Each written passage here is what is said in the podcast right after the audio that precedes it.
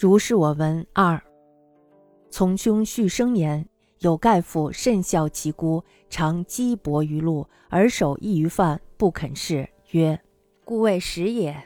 自云出锦随姑乞食，听指挥而已。一日同期古庙，夜闻殿上厉声曰：“尔何不避孝父？使受阴气发寒热。”一人称手捧吉席，仓促未及读。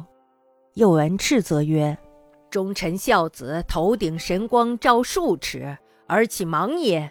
俄闻边陲呼号声，久而乃寂。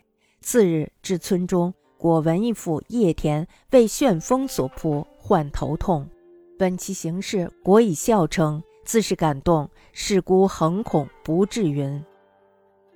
堂兄巨生说，有一个要饭的女人，对婆婆非常的孝顺，曾经呢饿倒在路边，但是呢手里却捧着一碗饭，始终都不肯吃一口，说我的婆婆还没有吃呢。她说呀，当初跟随婆婆讨饭，只是听婆婆的吩咐行事。有一天呢，他们住在一座古庙里。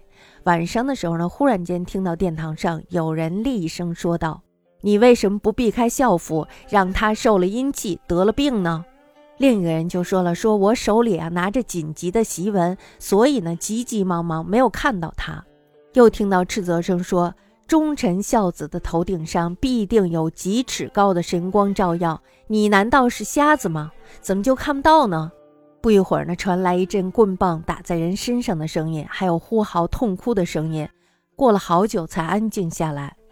第二天呢，他们进了村子，果然听说有一个女子到田里送饭的时候，被一阵旋风吹倒了，患了头痛病。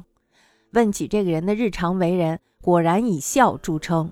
要饭的女人因此呢，深深的感动，侍奉婆婆常常是唯恐照顾不周。